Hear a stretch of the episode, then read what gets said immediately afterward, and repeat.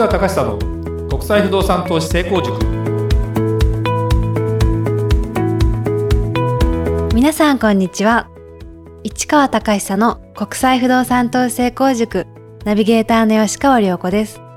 この番組は株式会社国際不動産エージェントがお届けしております。市川さんこんにちは。はいこんにちは。国際不動産エージェント代表の市川隆久です、えー、アメリカシリーズ。はい第4弾そうですね。今日は？今日はアメリカジョージア州オーガスタの不動産についてぜひ、ね。はい市川さんに。ですね、はい。これね多分ねオーガスタの不動産の話をする人はねいないね。いないですかね。誰もいない。なぜなら行ってみて思いました。全然あの他から買いにも来てないしみたいな。これねこれ聞いた人だけが本当面白いかもしれないこれは聞いた方がいいですよね。そうですね、はい。まずジョージア州といえば前回やりましたね。はい。どこ？南の東ですね。ですね。フロリダの北。でそこの一番の大都市はどこかというとアトランタですね。アトランタはオリンピックやりましたねと。はい。ということでオリンピックスポーツの祭典ですよ。オーガスタといえばまあ涼子ちゃんわかんないかなゴルフ何ですか？ゴルフコースが。はいゴルフコース。はい、有な名なゴルフコース、ちょちょっと調べたんだったら言ってくださいよ、えっとオーガスタナショナルゴルフクラブ。うん、それは、は、えー毎年うん、マスターズトーナメントが開催される。そうです。はい。はい。市川さんゴルフお好きですもんね。そうなんですよ。あのねアメリカの、えー PGA のゴルフのツアーの中のメジャー大会と呼ばれるやつの一つです。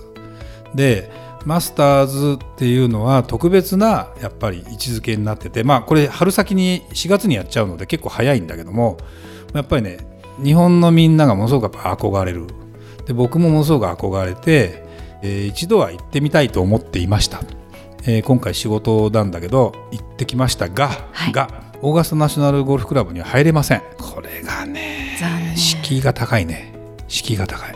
でこれはね実はですねちょっと別件でこの間ペブルビーチっていうゴルフクラブっていうのゴルフリンクスっていうのがあってこれはあのカリフォルニアのサンフランシスコのや南側にあるんだけど海沿いのすごくまたこれも由緒あるペブルビーチゴルフクラブっていうのがあってこれはパブリックコースだったりするのでですね実はお金さえ払えばプレーもできるし、えーまあレストランとかも開放されてるので別に普通の人が入ってってご飯食べることもできるしいいですね。そうなんだけど、まあ、高いけどね。でこれはなんか基本的に1泊2泊しないと1ラウンドやってやらせてくれなくて30万円ぐらいかな。そんなにするんですね。そうそうそう。そうあの日本だと川名ゴルフクラブ富士コースみたいなホテルがやってるところでこれも1泊して10万円だったかな。結構するんですね。そうなの。だからもう特別感があるだけどオーガスタのオーガスタナショナルのゴルフクラブは本当にメンバーシップでそれこそね誰も入れないぐらいの感じ？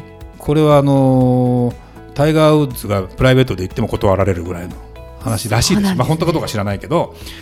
で会員メンバープレーしようと思ったらメンバー同伴2人と一緒に行かなきゃダメ。でそのメンバーの数がね300人か400人ぐらいしかいないと言ってるわけですよ。少ないですね。そう。ってことはメンバー2人と一緒にゴルフするって相当簡単に相当難しいじゃない。でなおかつ日本人のメンバーほとんどいないらしいよね。だからコカ・コーラの社長とかはねうんあるんじゃない？やっぱりジョージア州ですからみたいな。っていう話なんだけど。でなかなかそのねこれまたね外から見えないんだゴルフ場が。中を見せてくれないそういう設計になってるんですうん、そういう設計になってる。だから箱庭みたいな感じ。でこうなると人間どうなるかというと一度は行きたくなるわけですよ。ででもそれをい見れる時いつかっていうと4月のトーナメントの時。これを観戦するというですねことができるんです。でただ観戦もただじゃ入れないわけですよ。チケット。チケットがいるのね。チケットってあの正規のチケットって大体いくらぐらいかっていうとまあこの間あの日本で ZOZO チャンピオンシップってアメリカのやつやってたけどあれがいくらだっけな？2万円とか3万円ぐらいかな。あの4日間通しだと5万か6万か分かんないけどまあそんなもんなんですよ。はい。金額的に言うと。それは正規なチケットはどうやらある。あるんだけどあのよくあるツアーみたいなやつで行くと分かんない50万100万ぐらいするのかなみたいな。だからまあお金さえ払えば世の中なんか解決するというまあ仕組みは当然あるんだけど、はい。それでも面白くないというかですね。であオーガスタの時はどうなるかというとホテルが足りないんだってね。とにかく人がいっぱい来てやっぱり見たいわけですよ。そこでしか入れないからプレーなんかマジでできないし。でそう簡単にはあの中も見せてくれないっていう状態になると結局だから中入ってグッズが買えるのはそこのトーナメントに行くしかないわけよましてプレーなんかはまあできないと思えば地元の人と仲良くなるかぐらいしかない。でホテルも少ないからどうなるかというと民泊というですねその季節のまあ実際はそのトーナメントはえー、プロアマとかもあるんだろうから合わせたら1週間ぐらいやってんのかな。でその前後2週間ぐらいをウィークリーというかその2週間だけ毎年借りる人がいるわけですよ。その近いところの一戸建てとかを借りるの、はい、そのじゃあね普通の一戸建てがその一戸建てがじゃあいくらでいくらでその2週間借りていくか分かる ?2 週間の賃料が普通の一戸建て普通に賃料を出したら月間いくら取れるのかな家賃が。そうですね。20万とか25万とか、まあ、そんなもんかな。っていう家賃の1か月の賃料の一戸建てがその2週間でいくら取れるか。はい。50万ぐらいですかね。はい。100万ぐらい4か月分か稼げるんですよ。4か月分を2週間で稼げるわけ。だからどうするかというとまあ近くの人はみんなその時はいないの。貸すの。でこれって実は世界の名だたるそういうイベントが行われる場所の近くの不動産みんなそうやってえ、そのそこに住んでる人はいなくなってどっかバカンス行くわけ。それを100万ぐらいで貸してラッキーとか言って臨時収入とか言ってっていうような場所なんですよ。だけどまあ分かりやすく1年に1回アメリカのメジャートーナメントがで全米オープンとかいろいろあるんだけど場所が変えたりするんですよ。だから必ずしもそこのゴルフ場でやるとは限らない。もちろんあのなんとかクラシックとかいろんな PGA の、ね、ツアーはあるんで、えそれはそれでその近くも同じようなことがあるわけ。いろんな町があって、あのね、別にオーガスタだけに限らず50万で貸せますよとかそういう場所はあるんだけどもここは割何が言いたいかというとねその普段がやっぱりすごくしまあ、浸透してるというか普通の町なのね。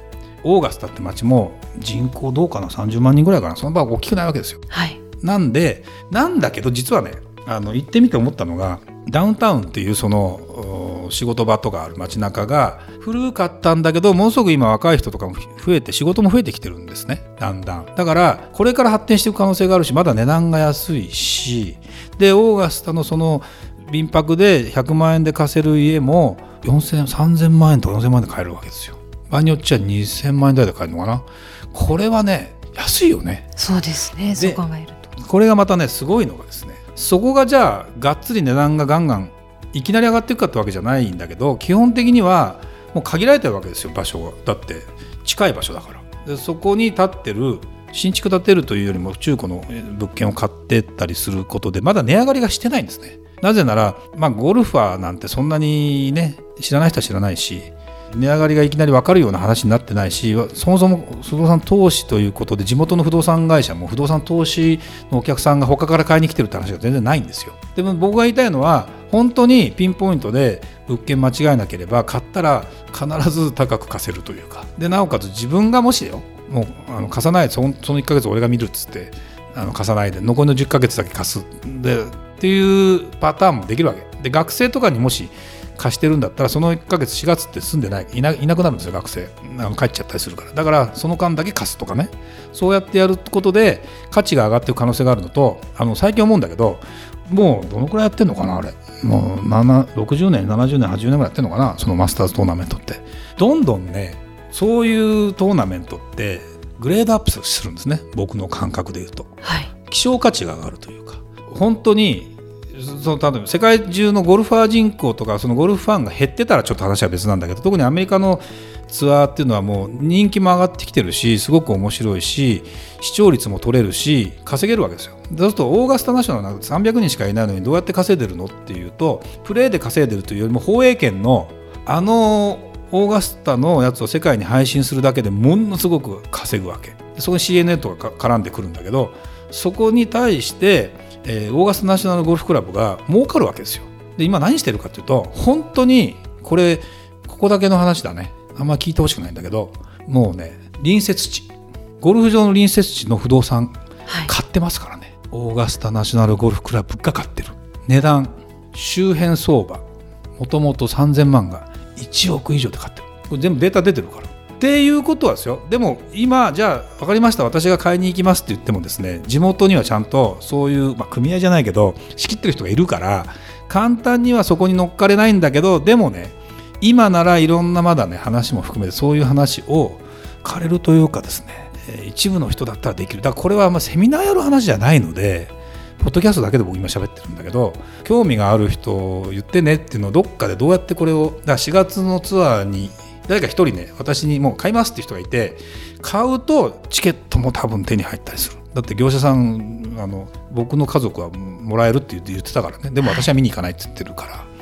とか思ったりすると、まあ、正規で買うんだろうけど何万円か出して。まあでもそれは全然大したことないんだけど、まあ、そんなようなことがあって。だからマニアにはたまらないっていうかオタクねオタク文化だしマニアにとってみれば希少価値っていうのはさ金額なんていうのはさマニアだったらいっぱい出したいっていうのはあるじゃない。それと同じでそういうふうにやってるのとあの僕がびっくりしたのはオーガスタナショナルゴルフクラブが不動産屋なんだよ。もう完全にどう考えても。